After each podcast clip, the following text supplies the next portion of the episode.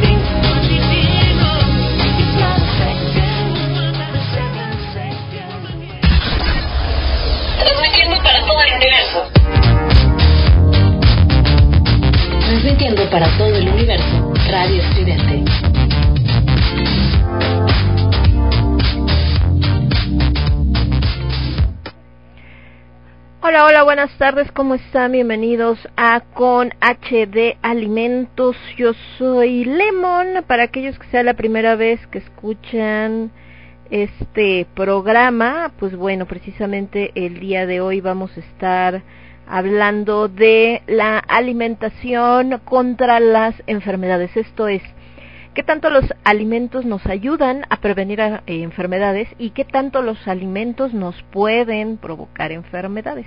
La realidad es que ahí siempre van a encontrar muchas variantes de acuerdo al país.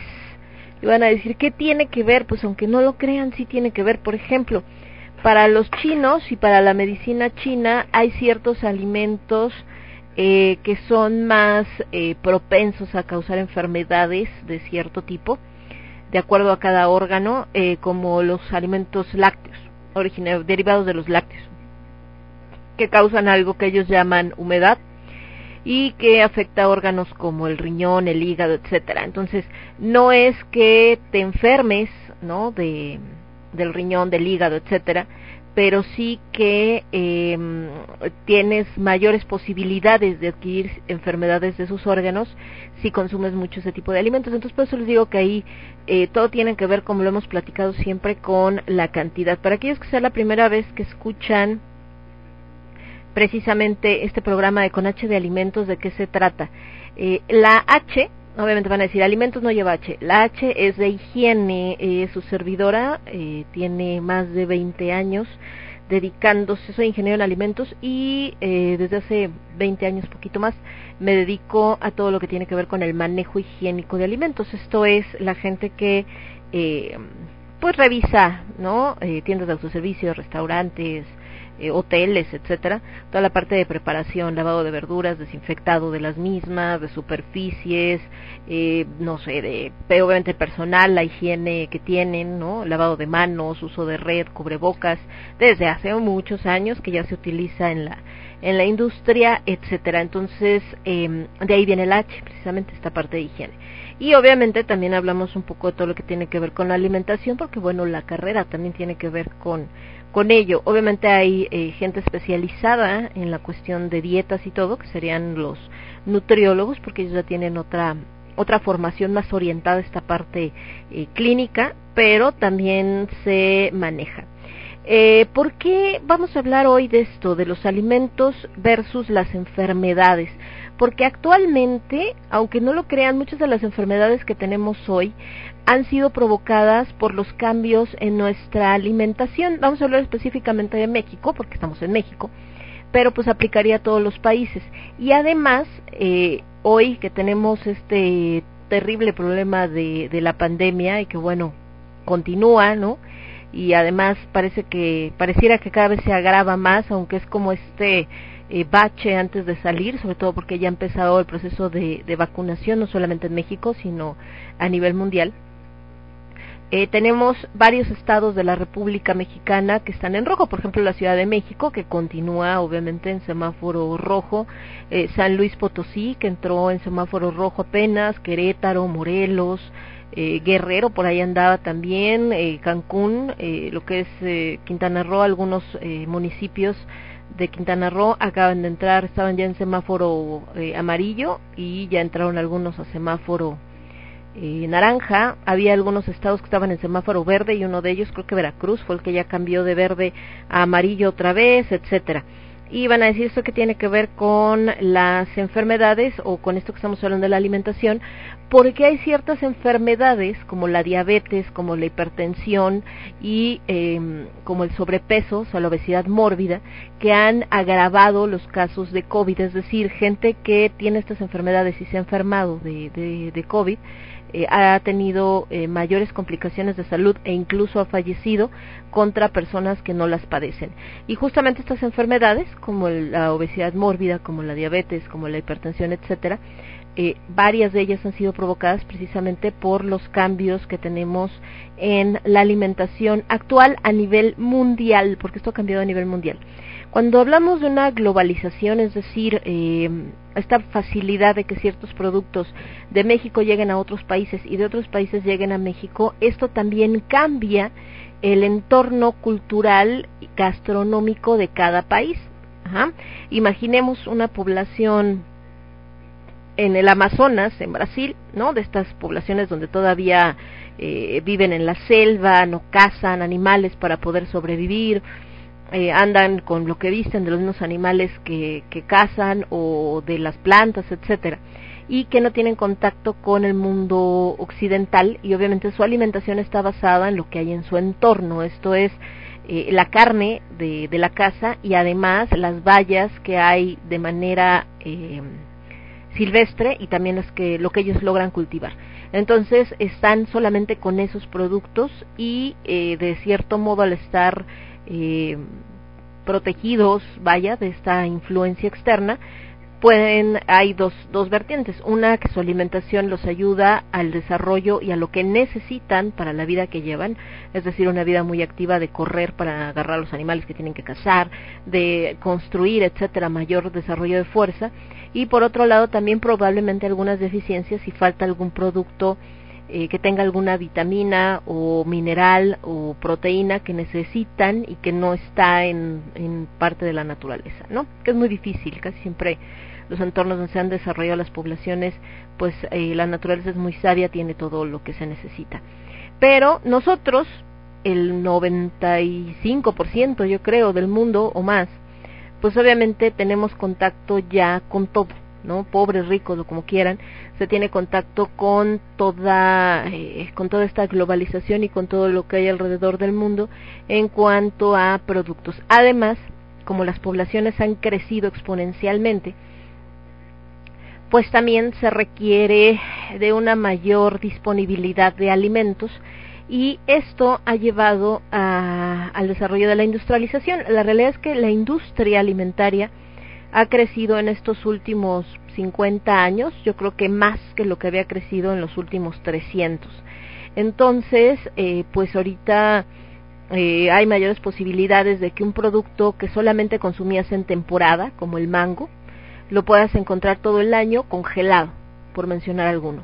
O que mm, algo como los frijoles, que mucha gente cuando los preparaba pues sabías que te ibas a tardar mucho porque había que comprarlos, limpiarlos, quitarles las piedritas, algunos los ponían a remojar y ya remojados los ponían a cocer, pero si no tenías hoy express, pues sabías que te ibas a tardar muchas horas, casi que se quedaban cociendo de hoy para mañana porque era un producto muy tardado o las lentejas, ¿no? Y actualmente por el desarrollo de la industria, pues ya los encuentras hasta en bolsita, ni siquiera en lata o en vidrio, en bolsita y ya nada más abres la bolsita, los echas, los calientas y ya están tus frijoles. Pero obviamente esta parte de lograr este tipo de productos, tanto el congelado como esto que ya viene listo para comerse, que nada más hay que calentar, también implica la adición de muchos productos extras. ¿Por qué? Porque quien haya hecho frijoles o lentejas sabe que si tú las dejas enfriar a temperatura ambiente de un día para otro o se te olvidaron o lo que sea, se echan a perder muy rápido, se agrian, o sea, se fermentan. Entonces, para poderlas tener en esa bolsita, pues tiene que tener un proceso para que no se echen a perder. Entonces, ya sea que trae conservadores, un producto químico, o trae algún proceso térmico, o trae algún proceso de empacado al vacío, en, en fin, es decir, hay una parte industrial ahí. Y justamente esta industrialización y el uso de aditivos es el que ha llevado también a descubrir que pueden provocar cuando se usan en exceso o cuando se consumen en exceso ciertas enfermedades. Pensemos, por ejemplo, en las sopas tipo maruchan, ogi, ramen, todas estas, que vienen secas, tú les pones agua caliente, esperas un momento y pum, ya tienes sopa, ¿no? También tienen obviamente un procesamiento eh, industrial bastante importante y mucho se ha hablado de que si son plástico, que si tienen eh, productos dañinos, que si te va a dar cáncer. Entonces, eh, a eso es a lo que me refiero, que por eso es que muchas enfermedades están relacionadas con los alimentos.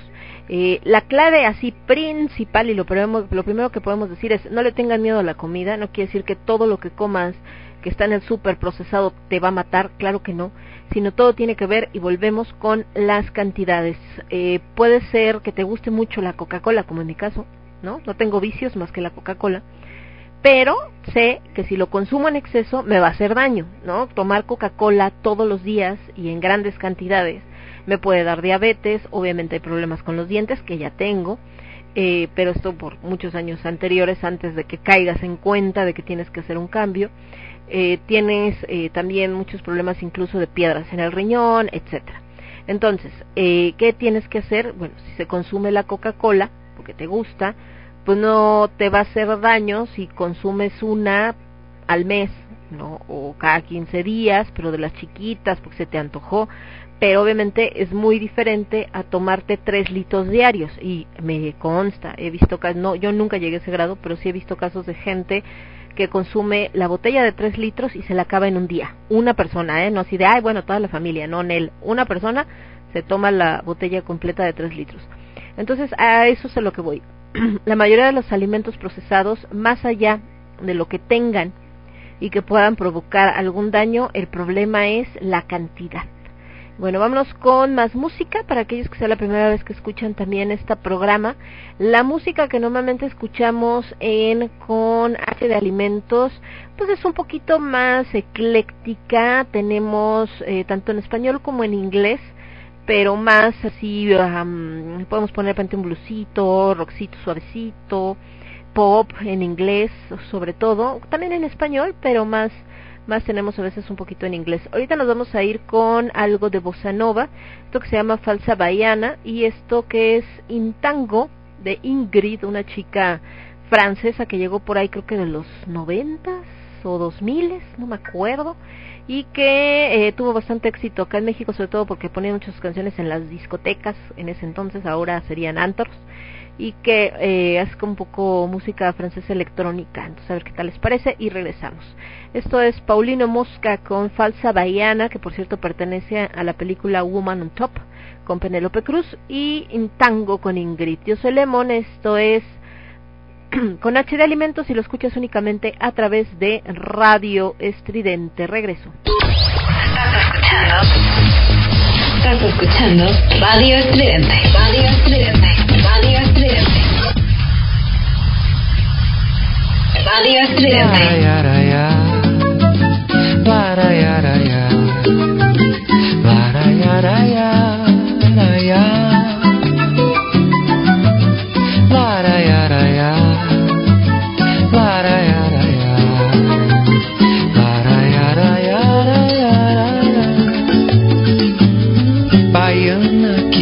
Que entra na roda só fica parada. Não canta, não samba, não bole nem nada. Não sabe deixar a mocidade louca.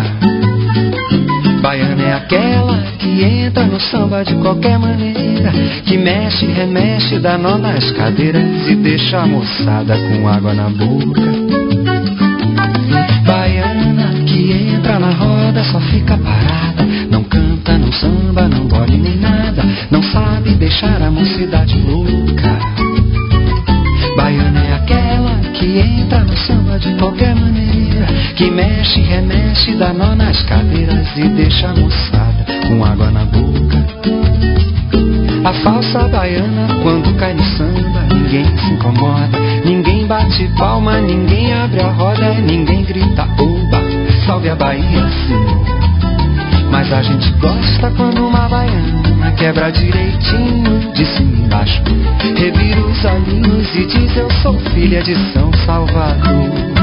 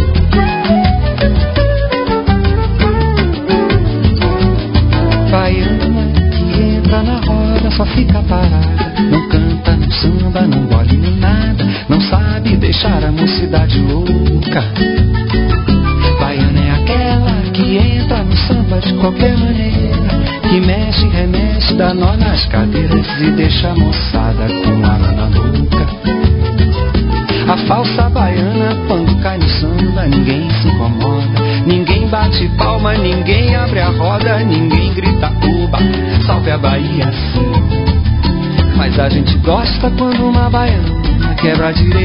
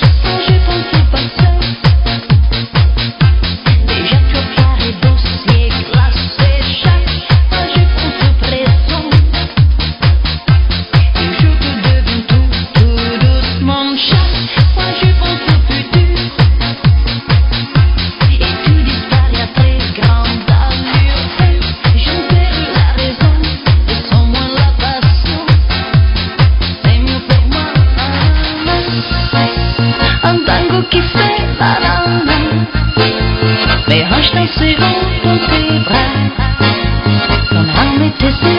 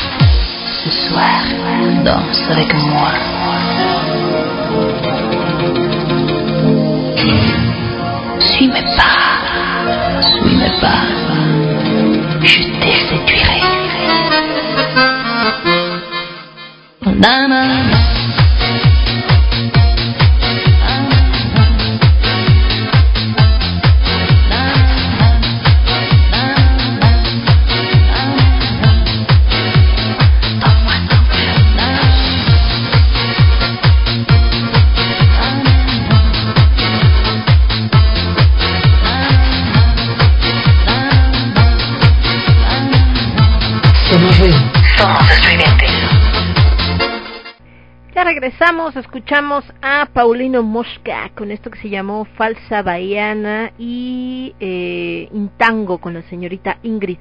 Por cierto, no les dije, empezamos el programa con Sarah Brightman y Flores de Mal, eh, las flores del mal, y Josur Dendur con Nate Sherry Seven Seconds, un clásico noventero. Entonces estamos platicando esto que les decía de los alimentos relacionados con la cuestión de la alimentación.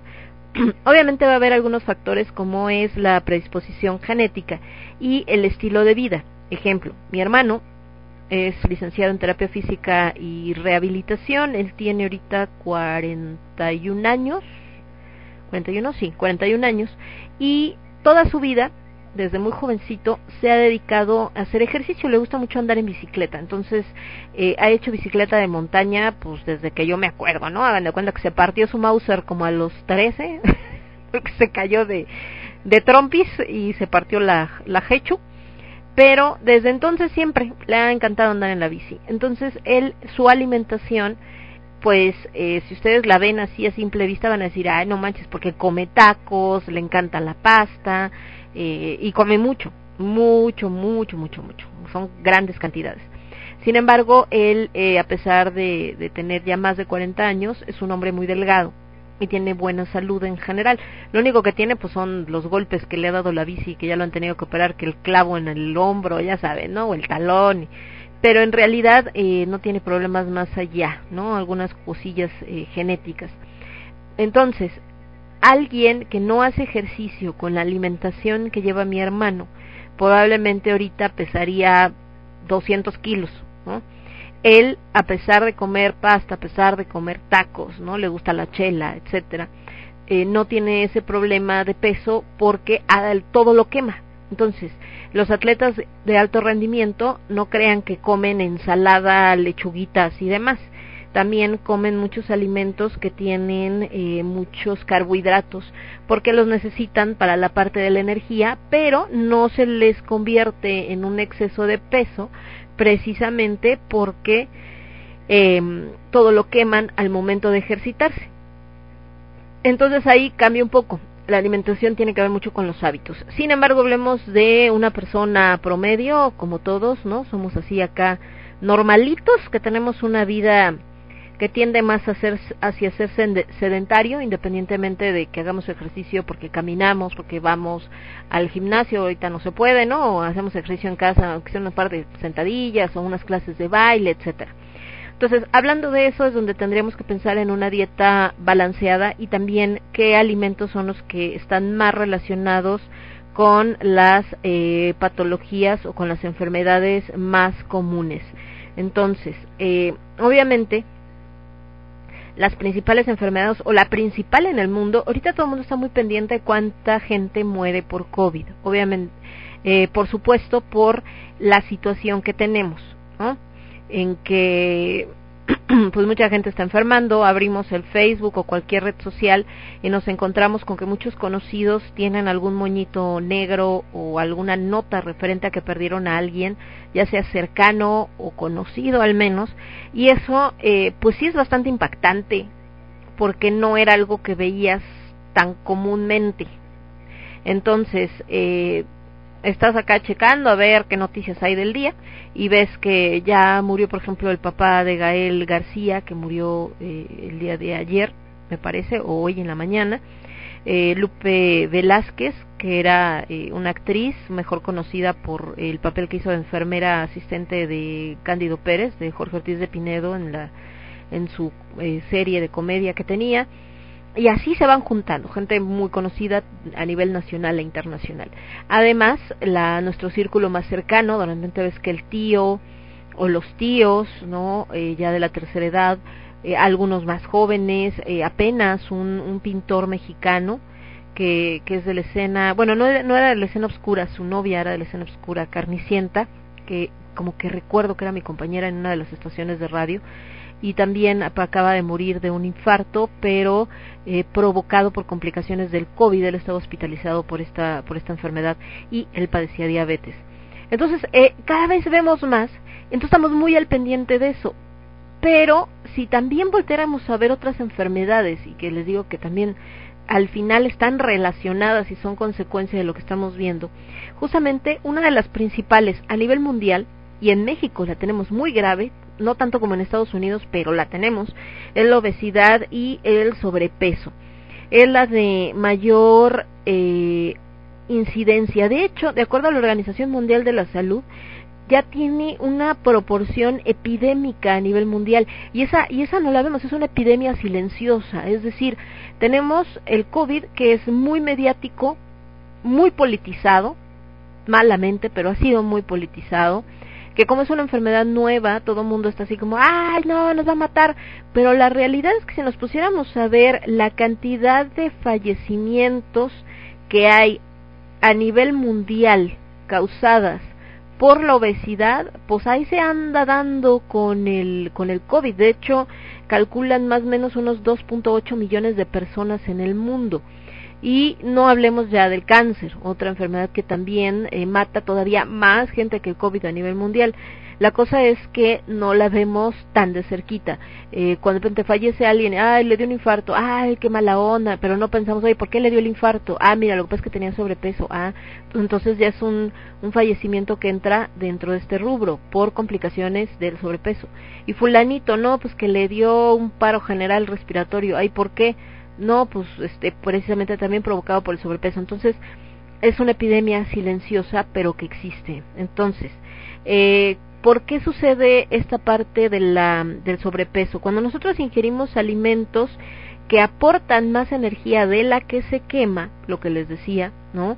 Tú puedes comer, eh, un deportista de alto rendimiento, normalmente su dieta tiene mucha pasta, por mencionar una, mucha proteína animal pero todo lo quema. Entonces, cuando yo consumo esos mismos alimentos, llámese una hamburguesa, eh, espagueti, eh, los tacos, por eh, cuestión de la tortilla y la grasa que tiene, eh, cuando tengo, también me encanta consumir mucho pan, ¿no? Pan en la mañana, pan en la noche, en la mediodía también, etcétera, pues obviamente esto se va acumulando toda esta, todo, precisamente toda esta energía en forma de carbohidratos, como no se alcanza a quemar, entonces se va a quedar obviamente eh, acumulada en forma de, eh, de grasa, en forma de peso. Y esto va a derivar en el problema de la obesidad. Además, este desequilibrio entre el consumo de calorías y el gasto de energía también se junta con otros factores como nuestro tipo de metabolismo, perdón, si tenemos algún metabolismo lento o de ritmo normal o más rápido. Si tenemos un metabolismo rápido no hay bronca porque quema toda esa energía, pero si tenemos un metabolismo lento o un metabolismo medio, eh, sí se va a acumular. Y obviamente también los factores genéticos. El índice de masa corporal, que realmente es el que nos indica si estamos abajo de nuestro peso, si tenemos sobrepeso o estamos en peso normal, se obtiene cuando nosotros dividimos lo que pesamos entre nuestra estatura. Entonces, tal cual, el peso que tenemos en kilogramos entre la estatura que tenemos en metros cuadrados, eso nos va a dar el índice de masa corporal. Y eh, cuando nosotros eh, tenemos un uh, índice de masa corporal igual o superior a 25, es ya se considera sobrepeso. Y si lo tenemos arriba de 30 o igual a 30, entonces estamos hablando de obesidad mórbida. Obviamente varía de acuerdo a la edad y al género, no es lo mismo hombres, mujeres en este tema del índice de masa corporal, pero digamos que en promedio, vamos a decirle así. Entonces, obviamente, esto, eh, cuando hablamos ya de un 30, que es la obesidad mórbida y que desgraciadamente existe en la mayoría de los casos, pues hay que tener mucho cuidado por todas las enfermedades que puede provocar. Otra enfermedad que está muy asociada al consumo de alimentos, por supuesto, es la diabetes. Cuando hablamos de diabetes, es una patología que se da cuando nuestros niveles de azúcar o glucosa en sangre están por encima de los niveles normales. Obviamente la diabetes tiene diferentes grados. Hay una que no necesitas medicina, simplemente controlar la cantidad de alimentos que estás consumiendo con azúcar para que no suba a este nivel. Y otros que ya son insulino dependientes, que sí te tienen que inyectar, ¿no? Para evitar cualquier daño. Y están los eh, diabéticos juveniles, que es cuando son chicos más jóvenes. Eh, en el caso de la diabetes, se da un tratamiento para evitar que esta condición genere lesiones en órganos del cuerpo como el riñón, los ojos, el corazón, el sistema nervioso central, enfermedades cardiovasculares, derrames cerebrales e incluso existe esto que es el pie diabético, que son problemas de circulación donde la gente puede llegar a necesitar que le amputen el pie o alguna otra parte del cuerpo. La diabetes nuevamente se van a clasificar en dos tipos. Está la eh, diabetes tipo 1 o insulino dependiente y la tipo 2 o no insulino dependiente. Esta, la de insulino dependiente, es cuando les digo que sobre todo le ataca a, lo que se conoce como diabéticos juveniles, que es entre los 8 y los 14, a 14 años. Y los no insulino dependientes es cuando ya más adelante la gente ya mayor, eh, de obviamente estas edades de 14 y demás, 30, 40, de repente empiezas a presentar estos problemas.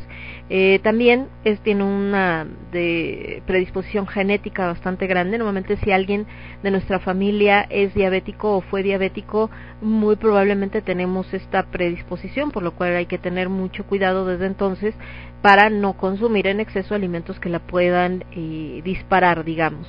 Entonces, eh, esto en la, en la tipo 1. La tipo 2 no solamente es por es decir la no insulino dependiente, no solamente se puede disparar por factores genéticos, sino también por malos hábitos de alimenticios, como es eh, lo que mismo que nos, nos deriva lo que es la parte de la obesidad y obviamente también por la parte de vida sedentaria. Entonces, eh, ¿qué signos pueden aparecer antes de que sepamos si tenemos diabetes?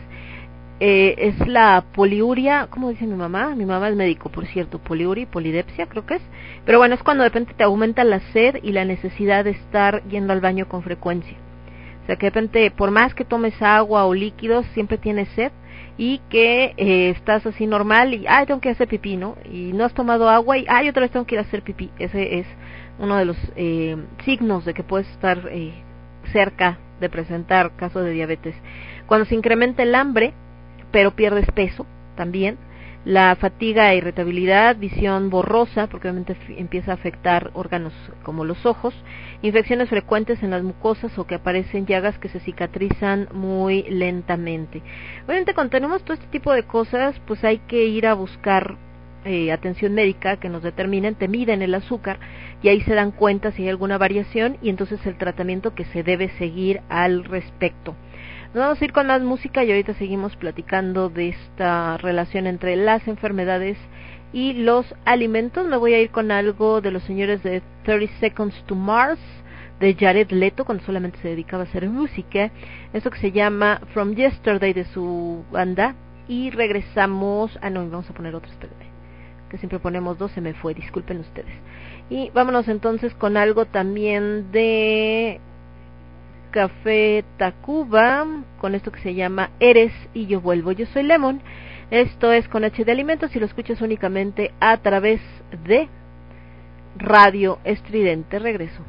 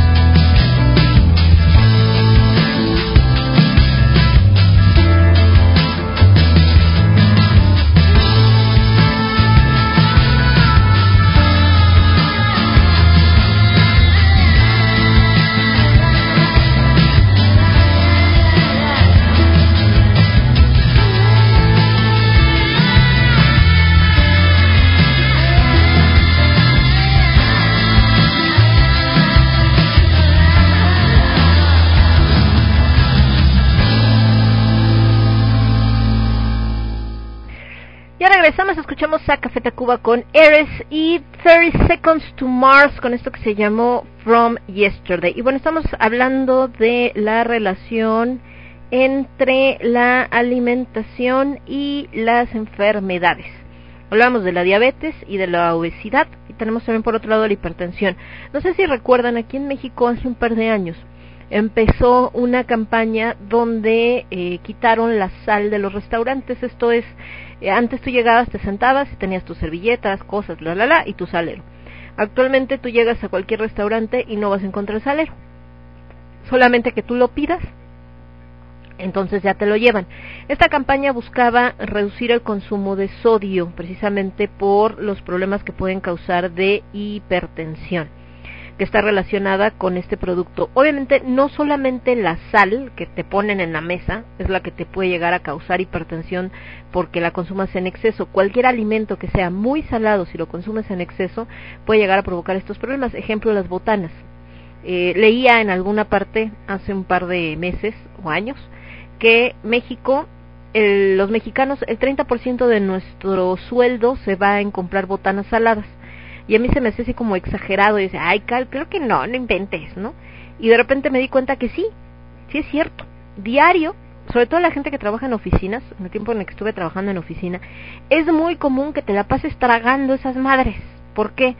Porque llegas, estás en la oficina, trabajando en la computadora, whatever, ta, ta, ta, y de repente a mediodía te da hambre y obviamente no te puedes ir a comer normal, es decir, no puedes bajar y, ay, me voy a echar una comidita completa, porque tenemos la hora de la comida. Entonces es como, voy a la tienda. ¿Y qué compras en la tienda? Si no compras pan, o sea, llámese, no sé, pingüinos, eh, o sea, cualquier cosita de estas de, chunchitas, lo que compras entonces es botana, ¿no? Cosas saladas papitas, este, fritos, etcétera, todo lo que es de Frito-Lay o de Barcel o de, de estas marcas que de repente venden caseras como Casares y en su momento Totis, que ahora es de la costeña, etcétera. Entonces sí, sí tenemos un alto consumo de este tipo de productos y el resultado, como decíamos, pues es esto de exceso de sodio en eso mismo. La hipertensión tiene dos tipos, la sistólica, que es la presión que ejerce la sangre en los vasos sanguíneos cuando se contraen eh, perdón, la, la, para hablar de hipertensión hablamos de dos tipos de tensión arterial. Dentro de la tensión arterial tenemos la sistólica, que es la que ejerce los vasos sanguíneos cuando se contraen los ventrículos del corazón, que es la alta, y la diastólica, que es la presión que ejerce la sangre en los vasos sanguíneos cuando se relajan los ventrículos del corazón, que probablemente es conocida como baja. Por eso cuando te toman la presión, tú ves dos lecturas. Esas dos lecturas tienen un rango que es de 120-80, 120 la alta, 80 la baja, eso es lo normal. Cuando nosotros tenemos variación en esa presión es cuando podemos hablar que tenemos un problema. Puede haber hipertensión o hipotensión, la que es provocada por el exceso de sodio y hipertensión, es decir, la tensión más arriba de lo que deberíamos. Obviamente nuestra presión eh, sanguínea no es constante porque puede variar por muchas cosas como si estamos tranquilos o si venimos de correr, a hacer ejercicio, si acabamos de comer, eh, si estamos nerviosos por alguna situación, si hay cambios en la temperatura por alguna onda o demás. Y obviamente también tiene que ver con eh, cuando ya hay unos problemas de salud. Entonces, eh, de eso que decíamos de 120-80, que es la normal, también va a variar de acuerdo a cada persona. Hay gente que la tiene, tiene la presión muy baja, de repente anda en 60, ¿no? 60, es más bien de 120 la trae en 80 y la otra la trae en 60 y aún así no tiene problemas de presión, es normal porque varía de acuerdo a la genética, a la edad, etcétera. Sin embargo, ya cuando de si toda tu vida has tenido esa presión, ¿no? baja y de repente todavía está más baja o mucho más alta, ya es cuando se considera que hay algún problema. El problema cuando la, cuando se da um, un tema de hipertensión es que la tensión muy alta eh, aumenta los riesgos de enfermedades coronarias y de accidentes cerebrovasculares, como son estos eh, eh, lo que son, ay se me fue el nombre, como lo que le dio a Sabine Dunsen de de Ellis, que fue un accidente cardiovascular o como lo, que le pasó a al buen este ¿cómo se llama? o a Cerati, Gustavo Cerati, que son accidentes cardiovasculares y o embolias, me fue el nombre. Entonces, obviamente esto está relacionado el aumento de la tensión de la tensión eh, arterial cuando tenemos hipertensión, si lo relacionamos con un tema de alimentos, o sea, que no sea por una cuestión genética o cualquier otra cosa, por el exceso en el consumo de sal o de sodio, lo que les decía. Si además de esto alguien que tiene hipertensión tiene obesidad, pues imagínense, tantito, el alcohol también puede generar este tipo de problemas si no hay cambios y obviamente comparado con todo. Otra enfermedad que ha matado muchísima gente y que les digo que, que ha quedado un poco de lado porque para muchos no es tan visible, es el cáncer, que es de las primeras causas de muerte a nivel mundial hoy en día, también considerado por la Unión Mundial de la Salud, y que además la incidencia de casos de cáncer en muchas personas va en aumento. Entonces, eh, han encontrado algunos vínculos en el tema de lo que consumimos con ciertos tipos de cáncer que se presentan, sobre todo porque donde mayormente han aumentado los casos de cáncer es en países industrializados que han cambiado, lo que les decía al principio, nuestros patrones de alimentación, ya que en lugar de tener una dieta que tenga fruta, fibra, verdura, etcétera, es más rica en grasas, sobre todo por estos alimentos eh, de la comida rápida, de lo que hablábamos la semana pasada con el food porn, que es estos alimentos que, que llegas y te lo dan en tres minutos y órale lo que sigue. Y obviamente todos estos cambios, pues lo que provocan es esto, ¿no?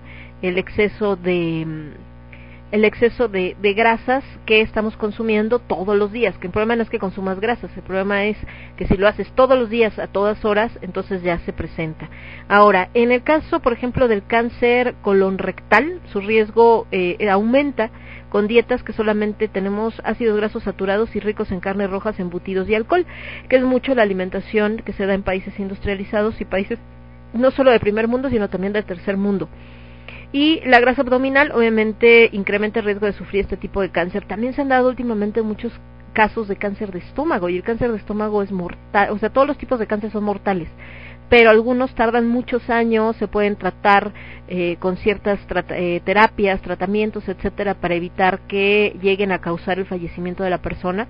Pero el cáncer de estómago es de los que lo detectan y en menos de dos años normalmente la persona fallece. Entonces, pues es muy agresivo ese tipo de cáncer.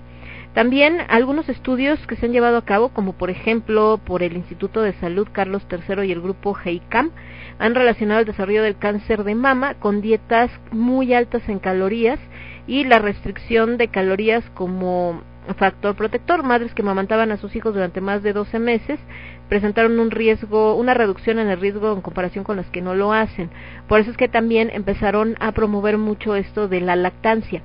Por la cuestión del cambio de, de vida, muchas madres, muchas mujeres que fueron madres, por el ritmo de trabajo y las legislaciones que en su momento existían, eh, pues no tenían tiempo de amamantar. Un bebé pues come cada dos horas. Entonces, eh, lo que hacían para evitar que el bebé se acostumbrara y que cuando ellas tuvieran que regresar a trabajar después de su incapacidad eh, hubiera un conflicto, desde que nacían los alimentaban con fórmula y no daban eh, pecho cuando empezaron a descubrir esto de que mientras, mm, mm, digamos, en este tiempo de un año se esté dando pecho al, al bebé, entonces ayuda no solamente al niño, obviamente, para que obtenga todos los nutrientes que necesita para su crecimiento y su, su buen desarrollo, sino también en las mujeres reducir el riesgo de cáncer de mama. Y lo que decimos de la alimentación hipercalórica, que se ha descubierto que también hay cierta relación con el cáncer de mama, pues obviamente es porque la mayoría de los alimentos, volvemos a lo mismo, que están disponibles en un ritmo de vida como el que tenemos actualmente en los países desarrollados, y desarrollados incluye primero y tercer mundo, es eh, alimentos altos en calorías no nutritivas, como son los panes de harinas blancas, ¿no? Y alimentos muy muy industrializados. Ejemplo, todo lo que son estos nuggets, eh, empanizados, eh, las hamburguesas, la pizza, ¿no? En Estados Unidos no hablemos. Estados Unidos yo creo que le quitas la pizza y se muere el 90% de la población, no sabe vivir sin pizza. Pero la pizza tiene un exceso de calorías muy amplio. Está chido comer pizza, sí, pero no diario una vez a la semana, una vez cada 15 días, una vez al mes, lo ideal, o sea, algo en una ocasión especial, no diario, en verdad. Bueno, volvemos. El cáncer de hígado obviamente está relacionado con el exceso de consumo de alcohol, que también puede producir cirrosis hepática. Y, eh, y esto, además de la cirrosis hepática, que sí ha matado a varias personas por este padecimiento, sobre todo gente que padece alcoholismo, pues también puede llegar a derivar en lo que es el cáncer de hígado. Entonces, les decía que la alimentación, pues en este caso estas enfermedades, pues sí está muy relacionado con lo que comemos o con lo que dejamos de comer. ¿Por qué? Porque eh, todos estos cambios de hábitos desde hace muchos años al día de hoy son los que, porque dicen, es que como antes nuestros papás y nuestros abuelos, pues también comían pan, en, eh, pan dulce en la mañana, o sea, aquí en México era muy común Y yo me acuerdo con mi abuela, por ejemplo, eh, que en la mañana era tu cafecito, ¿no? Y tu panecito. Ya si acaso a lo mejor a veces unos huevitos, pero en general el pan y el café. Y en la noche lo mismo, llegabas a merendar y era tu, en el caso de los niños, tu chocomilk, que tenía harta azúcar, y tu panecito y ya. Y en los adultos tu café y tu pan. Entonces, ¿por qué en ese entonces no se notaban tantas enfermedades como las notan ahora? Bueno, volvemos a lo mismo, porque la actividad era diferente la gente tenía mayor movilidad, es decir, no todo el tiempo andaba en coche, en camión, etcétera, salía a hacer ejercicio. No existían los celulares, no existía mucho de la programación de televisión que actualmente tenemos, ni Netflix, ni nada de eso, que hacía que la gente quisiera quedarse en casa sentada viendo la tele. Y entonces los niños salían mucho a jugar al parque, ¿no? A, a, este, a correr, etcétera. La gente caminaba más. Cambió toda esta parte de nuestra movilidad. También no solo por el tema de, de cuestión de que ya haya carros y camiones no no no sino también por la cuestión de seguridad. Antes no había tanto problema en que si salías a la calle te fueran a asaltar ahora sí. Entonces mucha gente por eso pues ya no deja que los niños anden jugando afuera sino no sabes que en la casa mejor más seguro entonces, eh, todos estos cambios hicieron que estos alimentos que ya se consumían, pero que quemabas al hacer ejercicio, ahora no se quemen y obviamente generes este desarrollo de eh, mayor obesidad y los problemas que conlleva precisamente esta obesidad y esta este, obesidad mórbida y el sobrepeso. En el caso de las grasas, también sí se consumían lo que eran estas garnachas, los tacos, pero eran como algo de, ay, hoy vamos a hacer algo especial, vamos por los tacos, vamos por las quesadillas, pero de manera normal se hacían en casa, no tanto fuera. Cuando cambia completamente este rol donde ya no puede ser que una sola persona trabaje, tienen que trabajar los dos, la mamá también sale a trabajar, el papá también, los hijos, todo mundo, obviamente ya no te da tiempo de ir a tu casa a comer antes, ya sea que tu trabajo estaba muy cerca o no había tanto tráfico y entonces te daba tiempo de salir, de la oficina, ir a comer a tu casa y regresar otra vez a trabajar. Actualmente eso es imposible. Entonces, eh, ¿qué es lo que hace la gente? Pues comer lo que está ahí cerca. ¿Y qué es lo que está ahí cerca? O los lugares de comida rápida, como McDonald's, Burger King, Kentucky Fried Chicken, etcétera, o los puestecitos que están ahí que son de tortas que van con aceite, eh, quesadillas, tacos, etcétera. Entonces, eso también es lo que ha hecho que cambie con respecto a lo que teníamos antes. Ahora, no solamente los alimentos eh, pues son los que causan enfermedades, también los alimentos nos pueden ayudar a prevenir enfermedades, pero pues de eso platicamos ahorita. Vámonos con más musiquita primero. Y de este lado, déjenme ver, estamos. Nos vamos a ir con algo de... ¿A quién más tenemos por acá? Esperen, es que estoy buscando. Tenemos musiquita, a ver. Síganos con The Final Countdown, esta cancioncita de Europe. Y después de eso nos vamos a ir, espérenme acá. Ah, es que estoy viendo. Es que han de saber que les decía el otro día que encontré a algunos de los chicos que nos escuchan normalmente en este en los diferentes programas que tenemos. Bueno, mientras mientras busco la canción aprovecho para el comercial. Tenemos nosotros, bueno, en tu caso servidora Lemon tengo cuatro programas. Uno es el quinto elemento, que es los domingos. Ah, caray, me falta uno. Perdón, es que no encuentro el... mis discos duros que no creo